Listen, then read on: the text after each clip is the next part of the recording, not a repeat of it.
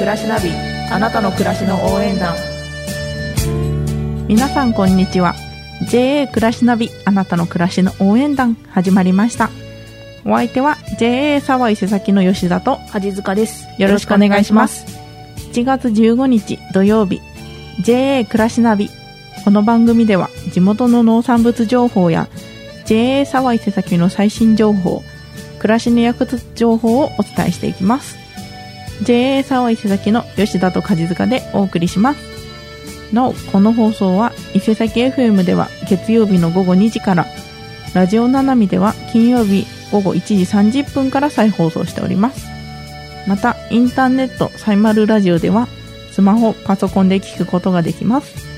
新しくオンデマンド配信も始まりました。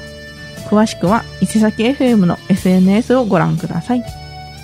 はいということで。7月も半分。過ぎました。過ぎました。早い。1ヶ月がどんどん早くなってきますよね。そうですね。もうあと半分過ぎたらもう8月ですからね。当たり前のこと言ってます。はい、はい。ではお便りの方読ませていただきます。はい。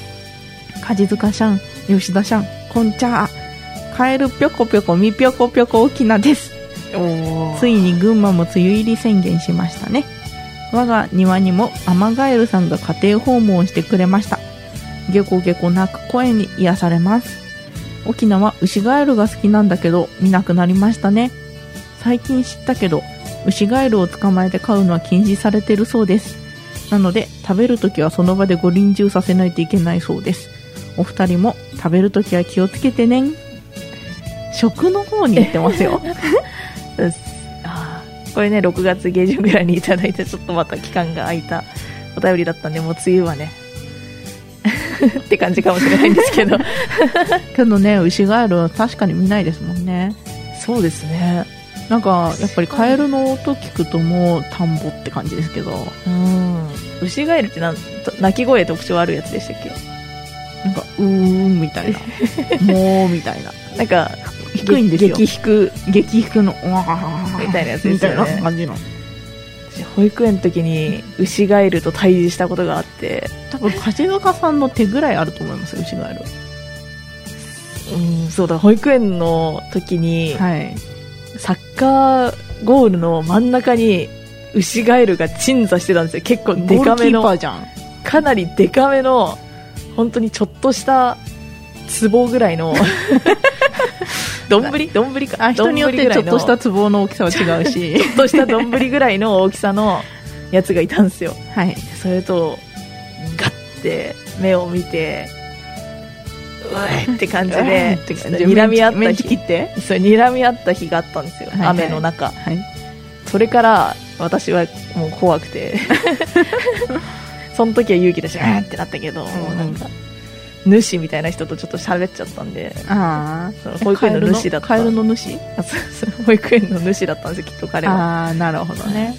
すごいねあのウシガエルってそれしかちゃんと見たことないです。あー私も実際のものを見たことはないけどね。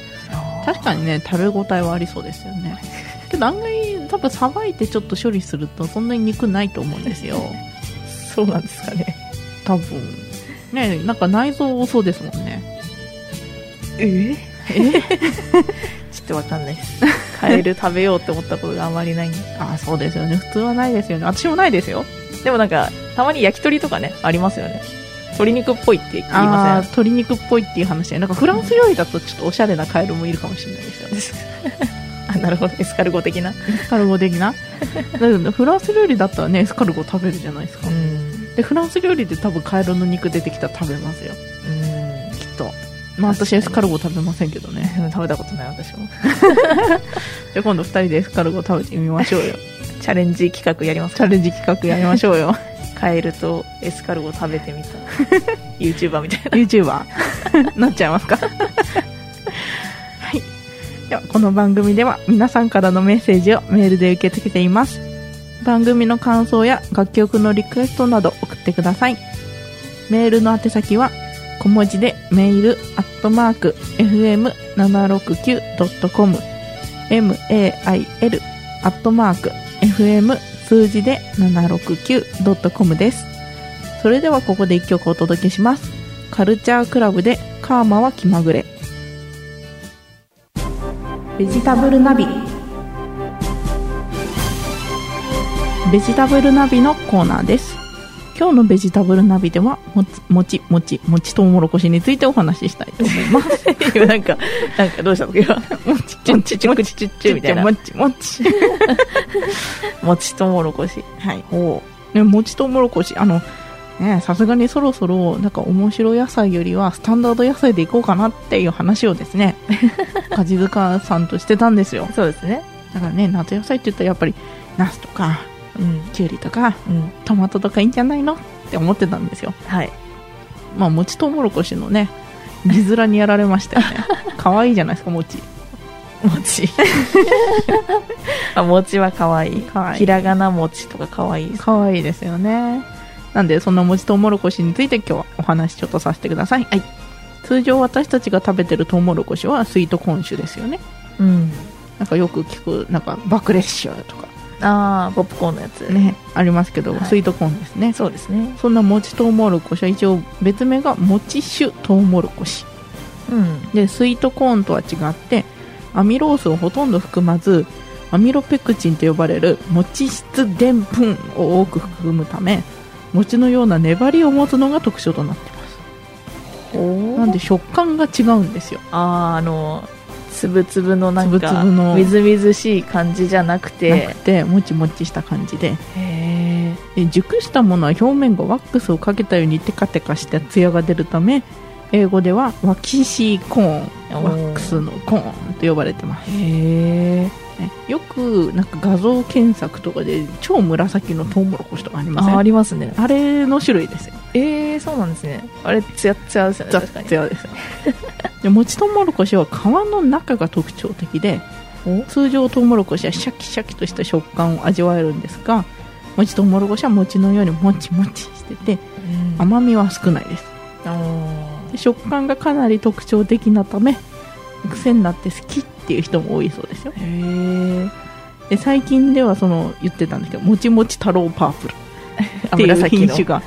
2019年に出ましてはい。従来のもちとうもろこしの品種より糖度が高くて食感もいいので普通に食べて美味しいそうです。へ今までは普通に食べるとうんうんみたいな。食感だけ。あんまり美味しくないなーって思われてたらしいんですけど、はいはい。このもちもち太郎パープル名前もいいですよね。太郎パープル。もちもち太郎パープル。あちなみにミックスみたいなのもありまして紫と白のつぶつぶがミックスしたやつもあります、はいはい。何でしたっけな？ちょっと名前を調べたけどちょっとメモして今日忘れました もちもち太郎パープルマックスとかかもしれない 適当に言ってますこれははい。もちもち太郎は多分生きてるんでしょそうですねでそんなトウモロコシで言えば、まあ、バター醤油焼きう。うん。やっぱり焼いて醤油ねつけてねバターもいっちゃいます。バターもいっちゃいます、おー、贅沢。ね、そんなもちトウモロコシでも同様にバター醤油で焼いて食べると美味しいらしいですよ。だから食感が違うので食べ比べるとすごいわかるかもしれないへ茹で茹でたトウモロコシは特にもち感と甘味を感じることができるので茹でても美味しいらしいんですけどトウモロコシご飯もおすすめあなんて言ってももちもち太郎パープルさんは パープルなのでー。はい。ご飯炊くと色も食感もまるでお赤飯のようあ面白そうじゃないですかー。確かに。せあ、お赤飯か。確かにその感じならはい。イメージできるかも。でサラダに入れても美味しくって彩りも鮮やか。になるので料理のアクセントでいいと思います。そうですね。食感がねはい。楽しそう、だから。そう食べたことないので気になるじゃないですか。もちもちするトウモロコシそ何っぽい？やっぱもうもちっぽいんうですけど。もちっぽいんでしょうね。だどからぜひの程度のねもちみなのかがね。もちもち太郎パープルっていう種をね買ってね育ててみてねもちもちしてみてもいいかもしれないですね私たちで育てられるかですけどね。ちょ,、まあ、ちょっとあと遅いかもしれない。言わかんないけど、トウモロコシね。来年ですね来年。そうですね。また次の何かのねファーム農作業でちょっと活かせたらいいですね、もしかしたら市内でね面白そうって言ってねうん、育てた人もいるかもしれないんであの家庭菜園とかもでもねできるトウモロコシはできる人もいますからねそんなもちもち太郎さんをもし育てたって方がいればぜひ教えてください。はい。以上ベジタブルナビ今日はもちとうもろこしについてお話ししました。それではここで1曲お届けします。堀ちえみで夏色のダイアリー。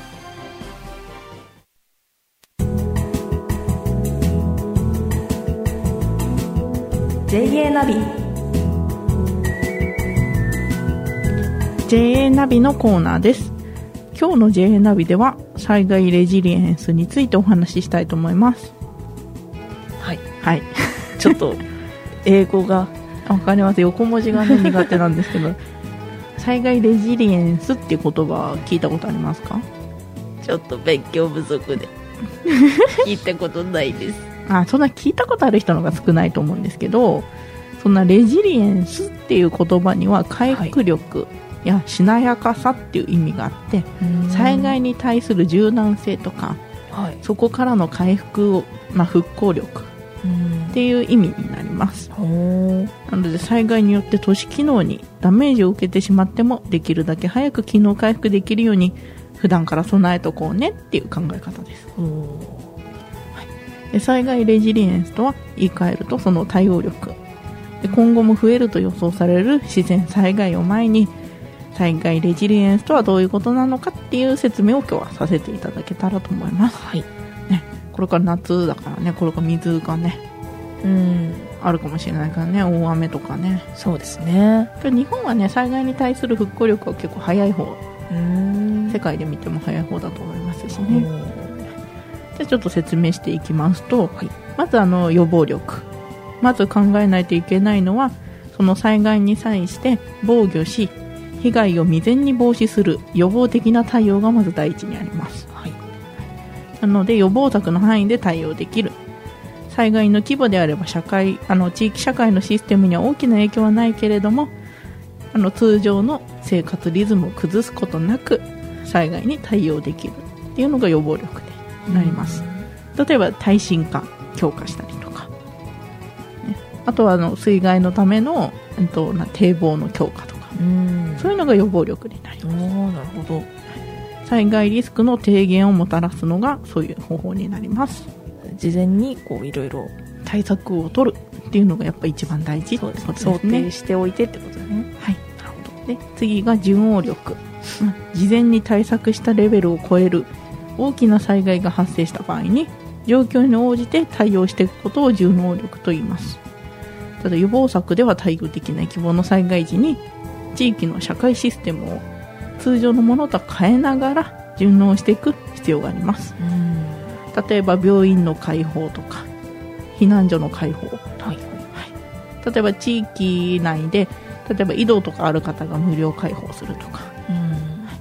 あとは発電太陽光発電の設備が生きている方が電気を供給するとかいろいろこう緊急事態にみんなが力を合わせて対応していこうねっていうのが重力ですね。ああ、なるほなんでそれが被害の最小化と地域の回復を目指すためにはみんなが力を合わせていくことが必要ですよねっていう話になります、ど。あとは非常用電源とか。ね。そういうのもちゃんと設置しとこうねとかあります。はい。で3つ目が転換力、はい、例えば東日本の大震災の時に復興過程で土地の利用の見直しとか高台への転あの移転が行われたりその根本的に変えるうん。方法はい。っていうのが地域のシステムのあり方に対して根本的なその転換を行うのが転換力になりますはい。いろんな工夫が必要ってことでまあこの辺だとあんまりないとは思うんですけれどもうん。例えばねあの水害とかで水没しちゃいましたってなった時にそもそも違うように例えば土地をそこから高さを上げて水害に強くするっていうのはよくありますよねその土地自体を高台にしちゃう方法とかはいはい。昔はあったらしいですへえ。こんなあの柔軟な対応をしつつ転換をしていくみたいなね、まあ、災害はまあ起こらないのが一番ですけれどもうん。起こった時にどういうふうに対応していくっていうのがこれからはかなり重要になると思うので。そうですよね。はい。例えばね災害が起こった時にどう連絡するのかうん。待ち合わせはどこにするのかとか日々防災バッグを点検するとか。うん。そうですよね。ね。そういう準備をねしなきゃなーとは思ってるんですけどなかなかねわかります。こう、まあ、家族で話し合ったりとかもうちょっとあんまりできてないんで、うんうん。バッグとかねなんか定期的にこうねあの非常食とかもなんか、うんうん。あもう切れちゃうわみたいなやつとか食べたりとかねね。してましたけどちょっと前は。またちょっとなんかね。薄れてきてるんで ちょっとしまっていこうと思います。そうですね。これからはそうですね。やっぱり嵐とか台風とか、ね、夕立の大雨とかうん。ゲリラ豪雨とか。ありますね。ね。やっぱこの辺だとなんか地震とか津波とかよりは普通に川の氾濫とかああ確か水害の方が危険だと思うのでにうん。皆さんも日々あの予防に努めたりはい。考えたりしてチェックとかしといてください、はい、以上 JA ナビ今日は災害レジリエンスについてお話ししました。それではここで一曲お届けします伊勢正蔵で海風「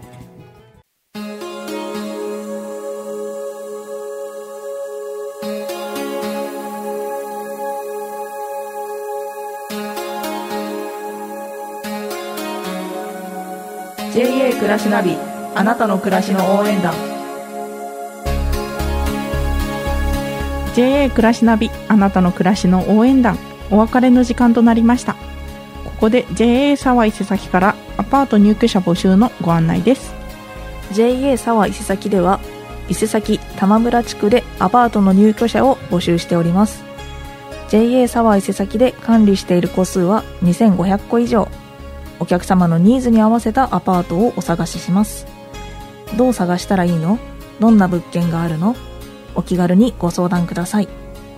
一人暮らしをしたい方。